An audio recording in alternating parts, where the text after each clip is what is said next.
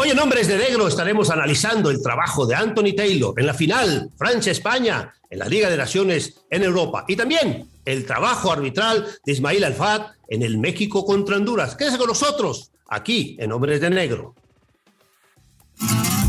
Esto es Hombres de Negro, un podcast con Raúl Orbañanos y Gil Alcalá, exclusivo de Footbox. Footbox, hombres de negro, qué gusto saludarlos. Hay mucho, mucho para comentar de este fin de semana y saludo, como ya es costumbre, a Gilberto Alcalá. ¿Cómo estás, Gil? Qué gusto saludarte. Raúl Orbañano, siempre es un placer, un gusto saludarte. Igualmente a los amigos de Hombres de Negro aquí en Footbox, en este podcast que cada vez, cada vez se pone más interesante y cada vez nos dan más ahora sí que más este, armas para poder platicar, ¿no?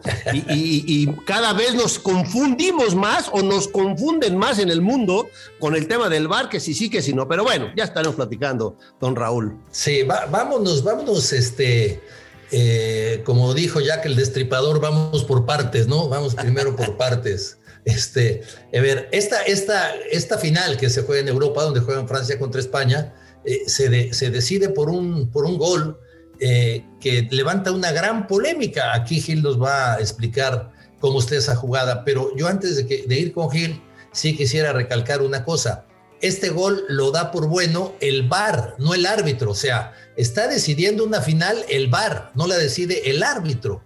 Esto me parece que es la primera vez que sucede desde que se utiliza esta herramienta, Gil. ¿eh? Es la primera vez que sucede y es muy, muy complicado, muy difícil, muy lamentable que esto suceda, Raúl, porque el VAR era o se sigue pensando que es una herramienta extraordinaria para, para, los árbitros y yo lo hubiera querido, ya lo había yo comentado en muchas ocasiones, pero si hoy el VAR decide una acción, entonces hoy, de veras, en serio, ¿eh? después de esto tiene que ser un parteaguas para empezar a darnos cuenta que el árbitro en turno, pues ya nomás va a marcar saques de mano, saques de esquina y saques de banda, porque las jugadas trascendentales como esta jugada, como esta acción, que hoy en el tema del fuera de juego, en el tema de las manos, en el tema de eh, que siempre la comisión de árbitros de FIFA hablan, ¿no? Dicen que quieren este, poner al árbitro eh, que sea más fácil el entendimiento reglamentario y creo que cada vez la complican más ellos mismos, ¿no? Creo que eh, inclusive han hecho cambios y las han regresado en el tema de las manos, ¿no?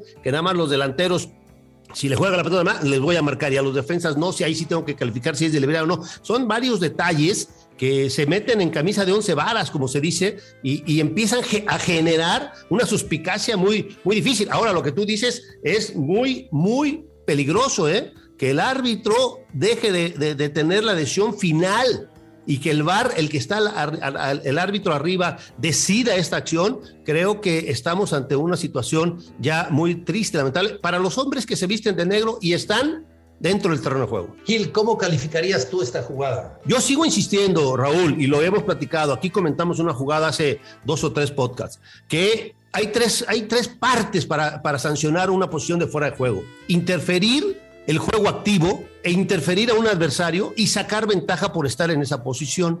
Ahora, bien, ¿qué dice la, qué, qué dice la regla? Cuando un juego está en posición de juego y un jugador con, su intención de ir a jugar, que no le, que no le rebote, pero si le rebota es otra cosa. Aquí el defensor de España se va y quiere jugar la pelota, y de hecho juega la acción, y para, para el árbitro y para el VAR y para todos los que están ahí, eso hace que corte la posibilidad de estar en posición de fuera de juego. Pero yo pregunto, eso no es interferir a un adversario, no es interferir el juego activo, porque ese jugador, sabiéndose que tiene un rival atrás, él no está consciente y no sabe si está en posición legal o no legal. Entonces él tiene que jugar la, la, pelota porque tengo un rival atrás. Para mí eso es una interferencia al juego activo o al, al, adversario, como quiera. Y después Mbappé llega, agarra la pelota y mete el gol. Pero los, los, los, los intérpretes genuinos de la regla dice, porque en otra parte especifica, si el jugador que está en esa posición juega la pelota, el defensor, como en este caso el jugador español, Rosa juega, toca el esférico con su él, él intencionadamente la juega, ahí se corta el juego, cosa que puede ser cierta, pero no cuando está un jugador en posición de fuera de juego, porque sí, para mí, es una interferencia al, adversario, al, defensa, porque por eso se barre, porque tiene un jugador atrás. Si no hubiera un jugador eh, francés atrás, no estuviera Mbappé, el jugador español no se barre. ¿Para qué se barre? Sigue correteando la pelota y va y se la entrega al portero. Pero bueno, ahí está la interpretación de la regla de juego y obviamente en este, en este caso la interpretación debe de ser de los árbitros en turno. Muy, muy triste lo que acabas de decir. La decisión final la tuvo el VAR y eso, eso sí es para, para, para hacer un parteaguas a partir de ahora. A ver, Gil, entonces, eh, esta parte del reglamento que dice se considerará que un jugador en posición fuera de juego eh, no, ha, no ha sacado ventaja de su posición cuando reciba el balón de un adversario que juega voluntariamente el balón. Aquí lo intentó jugar, digo, aquí lo jugó voluntariamente, no le rebotó. Aquí lo juega voluntariamente, estoy totalmente de acuerdo. El jugador, pero ¿por qué lo juega voluntariamente, Raúl? Porque, ahí es donde hay que. Ah, porque tiene atrás un adversario que está en posición de fuera de juego. ¿Sí, ¿sí me explicó? Él está. claro. Sí, si esa jugada, esa acción está en posición de fuera de juego, le pega al, defensa y le cae a otro jugador, llega, mete el gol, ahí son, son dos cosas diferentes. Pero la pelota, cuando él juega voluntariamente, está a tres metros. O sea, si no es interferir el juego activo, yo no sé qué es. O sea, si no es interferir a un adversario, Está a dos metros este Mbappé del defensor. O sea, no, no, no, lo tiene a 40 metros, no lo tiene a 30 metros, ¿me explico? O sea, si, si, si eh, él se barre porque él está haciendo sombra, porque él está este, buscando ese esférico y en la pelota, ¿para quién va? para el jugador que está en posición de fuera de juego. Este jugador, pero bueno, ahí está la interpretación, ¿no? Habría que eh, eh, escuchar la, la, aclaración de, de, de, FIFA para poder más, para tener más claro en esas circunstancias. Si tú me dices lo que acabas de leer, pues entonces estamos en razón. Pero yo, con la mano, con, las reglas en la mano, te digo, ese jugador está en posición de fuera de juego y interfiere al adversario porque hace que vaya por la pelota y juegue voluntariamente el esférico, totalmente de acuerdo, pero le cae al jugador en posición de fuera de juego y mete el gol. Con este tipo de jugadas que se ven en todo el mundo, creo que en este tipo de jugadas debería aparecer FIFA, el International Board, y explicar por qué se sancionó de esta manera. Y como se sancionó, que la sancionen en todo el mundo, porque aquí en México, por ejemplo, el partido de León contra el equipo de San Luis, le anulan un gol a León, ¿te acuerdas? Que, que, y luego el Cruz Azul contra Monterrey. Fue lo mismo lo dan por bueno y luego lo anulan, o sea, hay una confusión muy grande. Hay una confusión muy grande, Raúl. Eso es, ese es el gran tema hoy día de la, de, de, la FIFA, de los miembros de la Comisión de Árbitros, que hoy quieren, según ellos, facilitar la interpretación de las reglas de juego y lo único que han hecho, han hecho un desastre, ¿no? Ojalá, como tú lo dices, y lo dices muy bien, que tuviera FIFA esa gran jugada que se vio en todo el mundo, que, que, que sirve como, como, como referencia, como escuela este, para, para el resto de los árbitros en el mundo, en todos los sentidos, y, este, y explique, ¿no? Y también lo otro del bar, que para mí, híjole, ahí sí ya me dejaste frío. Bueno, perfecto, pues así las cosas para Gil Alcalá era fuera de lugar. Muy fácil y muy sencillo. Ahora pasemos a lo que sucede en el estadio Azteca. Mira, Gil, eh, yo no estoy de acuerdo que el VAR decida, pero caramba, es vergonzoso que CONCACAF no tenga VAR en las eliminatorias. ¿eh? Es que hoy sí, eh, lo acabas de decir tú, en esta final en eh, Francia-España eh, se decidió la final por un tema de VAR y aquí en México vimos, por ejemplo, desde el partido del jueves, México contra Canadá, ¿no? El árbitro Ismael Cornejo, este, cuando aplastan al Chucky, el Chucky se voltea, el Chucky ya se va, lo agarra, lo detiene, se le encima al portero y bueno, sucedieron muchas cosas. Y luego este último árbitro norteamericano, Ismael el Alfat, también en el, en el, partido México contra, contra contra Honduras, ¿no? La verdad que eh, hoy sí eh, creo que demostramos o se demuestra, ¿no? ¿no? demostramos, se demuestra en el área que estamos este, años luz de la, del nivel internacional que tienen muchos, muchos confederaciones, ¿no? Todo respeto, qué malos son los árbitros de CONCACAF, quitando los árbitros mexicanos y por ahí uno o dos de Costa Rica, por ahí luego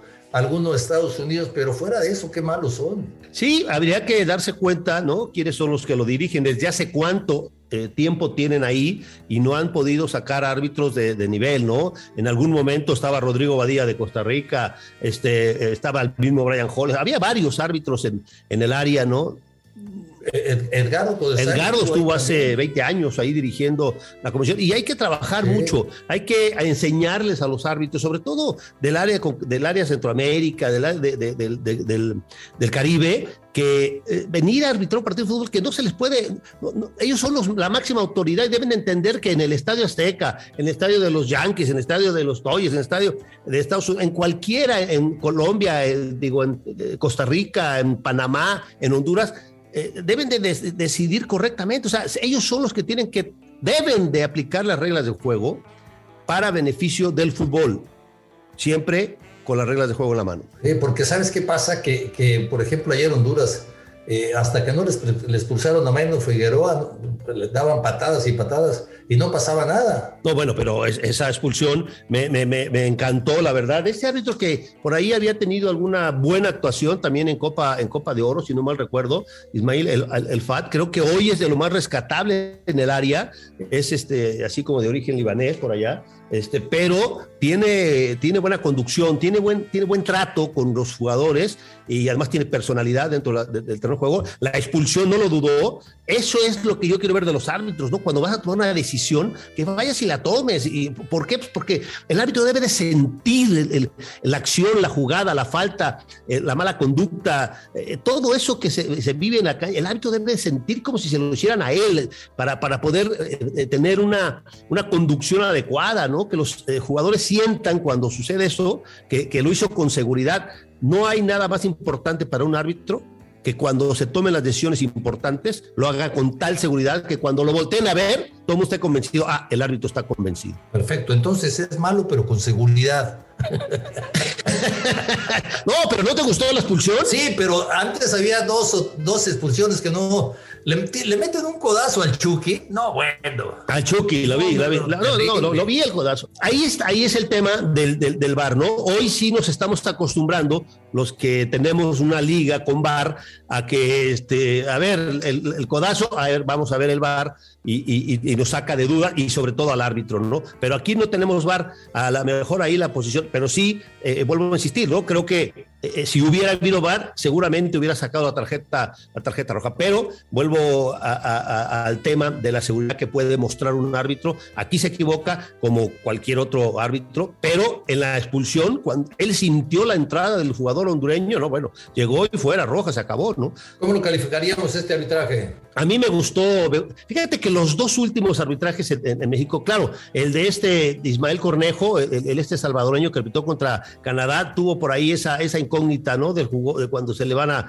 al este al Chucky, este, pero ese detalle. Y esta última también con el Chucky, que el Chucky siempre le van a estar dando por su forma de jugar, ¿no? Eh, pero a mí no, no me desagradaron ninguno de los dos, pero creo que sí andan en el 7-5 por ahí, 7-2, 7-5, que es muy bueno para, para, para, para el área. Entonces, el de, el de la Eurocopa, el de Europa, perdón, el de la Europa, va mal, porque el gol que define una copa es, como ya lo explicamos, lo define el VAR y él para Gil Alcalá se equivoca. Y acá, 7.5. Sí. Bueno, pues pasaron, pasaron contigo, Gil, cuando menos ya. Para mí, los dos pasaron, pasaron para mí, los dos. Perfecto, Gil. Pues vámonos, vámonos esperando que esta semana que se reanude la liga tengamos menos confusiones. Te digo una cosa, no vamos a dejar de tener material aquí, te lo aseguro.